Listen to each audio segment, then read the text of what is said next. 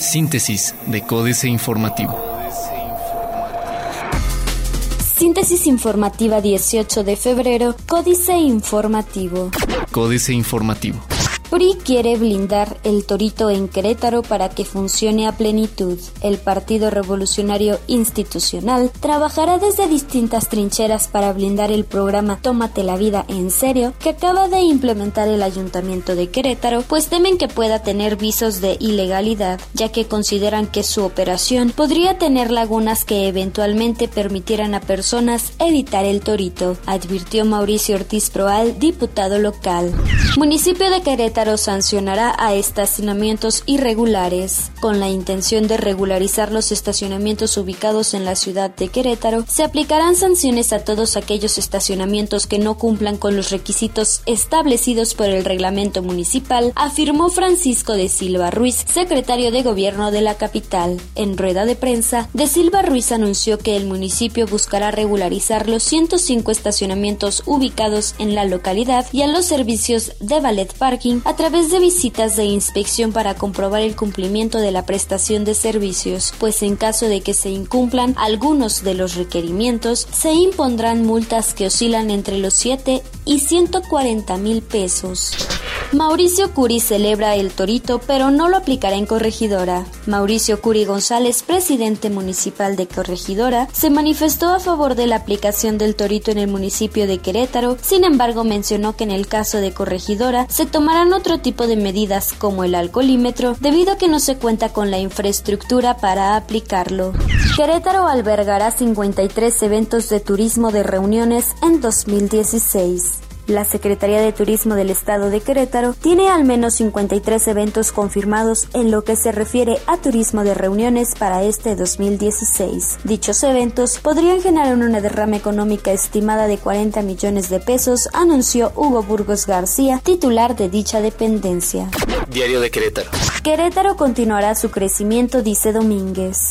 Usan aplicación telefónica para evadir alcoholímetro. Ha identificado el municipio de Querétaro una aplicación telefónica para identificar la ubicación de policías, reveló el secretario de Gobierno Municipal Francisco de Silva Ruiz al admitir que con dicha tecnología efectivamente se puede evadir a las autoridades, aunque afirmó también podría ser una vía para abonar a la seguridad al solicitar apoyo a la unidad más cercana. Cuarto de guerra, en Grami. Con el apoyo unánime de los industriales de la transformación, hoy asume la dirigencia de Canacintra Querétaro Esaú Magallanes, empresario con amplia trayectoria y con un reconocimiento a su labor desempeñada hasta hace unos meses en la delegación San Juan del Río del mismo organismo. A Esaú se le identifica por su juventud y por su cercanía con el ala empresarial panista. No en balde encabezará el Consejo Directivo 2016-2017 en una de las cámaras empresariales más representativas de la economía queretana en sustitución de Jesús Calderón. Presentan operativo Cuaresma. Plaza de Armas.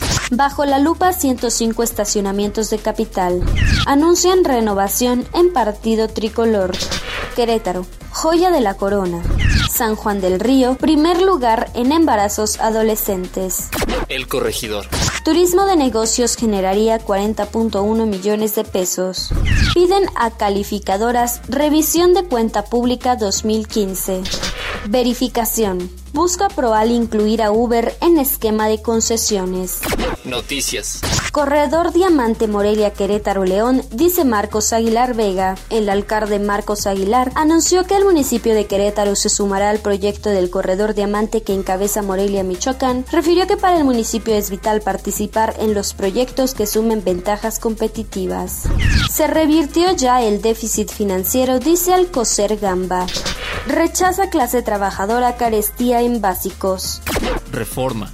Castiga recorte a obras públicas. La obra pública, salud y la educación son los principales rubros en los que afectará el recorte presupuestario de 132 mil millones de pesos, de acuerdo con el detalle del ajuste al gasto dado a conocer por la Secretaría de Hacienda y Crédito Público ayer por la noche. La Secretaría de Comunicaciones y Transportes será la que más recursos sacrificará este año con 12 mil 254 millones de pesos menos Alertan a Pemex por las dádivas. La Auditoría Superior de la Federación advirtió sobre el riesgo de una mayor crisis financiera en Pemex si su administración mantiene abierta la puerta para incrementar los beneficios económicos de los trabajadores en cada negociación con el sindicato petrolero. En el informe sobre la cuenta pública del 2014, entregado ayer a la Cámara de Diputados, el organismo señala que la petrolera registra un problema estructural en su esquema de pensiones y jubilaciones que ha provocado un pasivo laboral de 1.474.000 millones de pesos, equivalente a 8.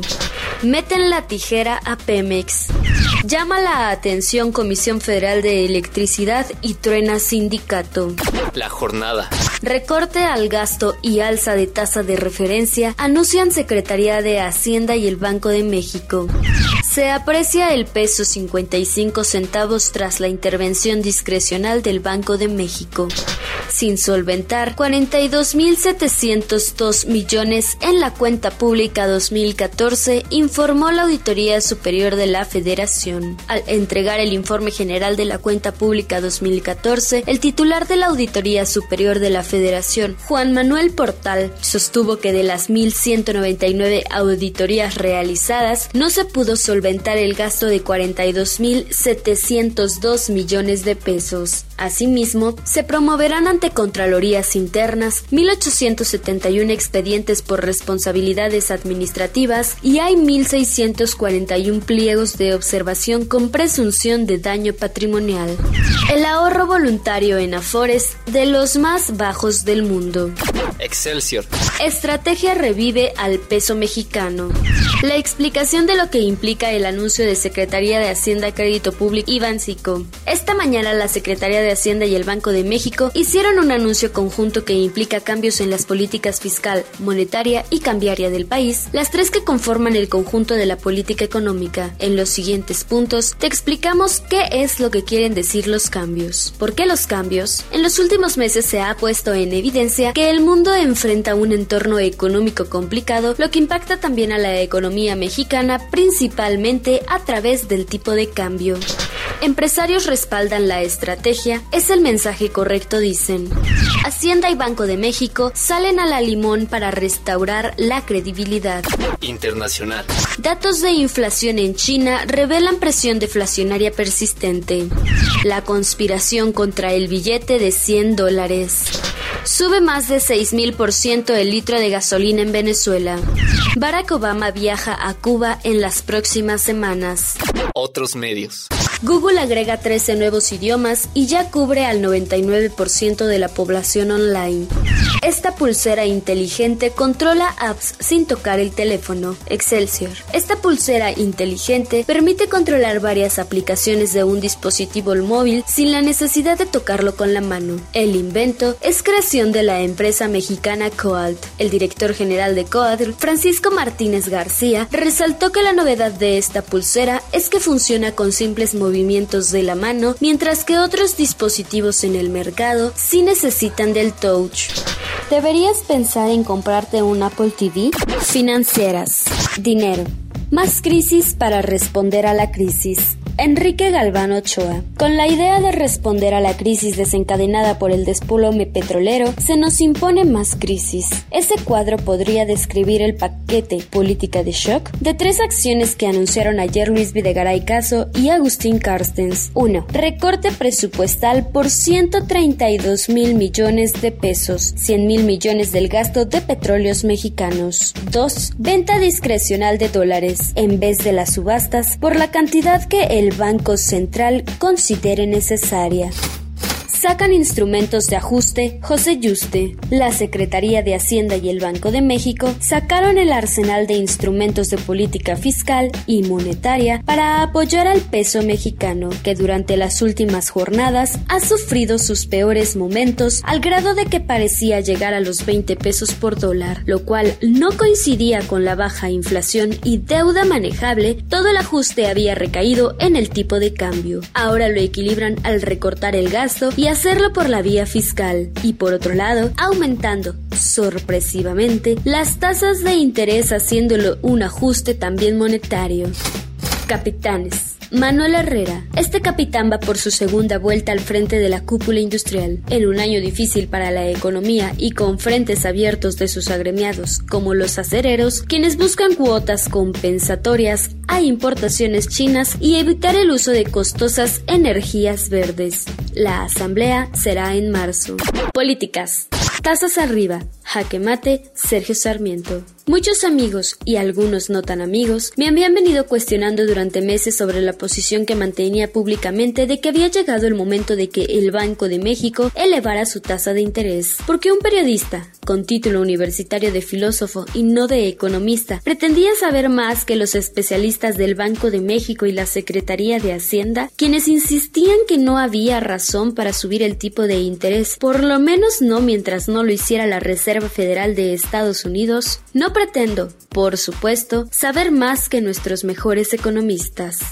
Faltaron ganas.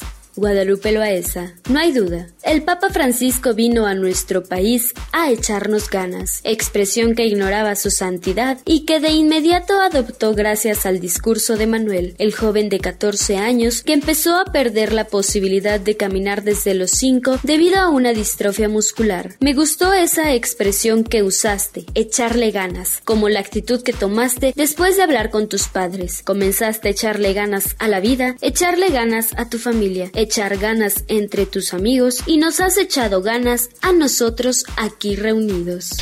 Evo Morales y el mito del autócrata bueno. El informe Oppenheimer, Andrés Oppenheimer. El presidente de Bolivia, Evo Morales, que asumió el cargo hace 10 años y llevará a cabo un referéndum constitucional este domingo para volver a presentarse a la reelección en 2019, suele ser descrito en los medios internacionales como un autócrata benévolo. Según esa visión, Morales tiene un discurso anticapitalista delirante pero sus políticas económicas son responsables.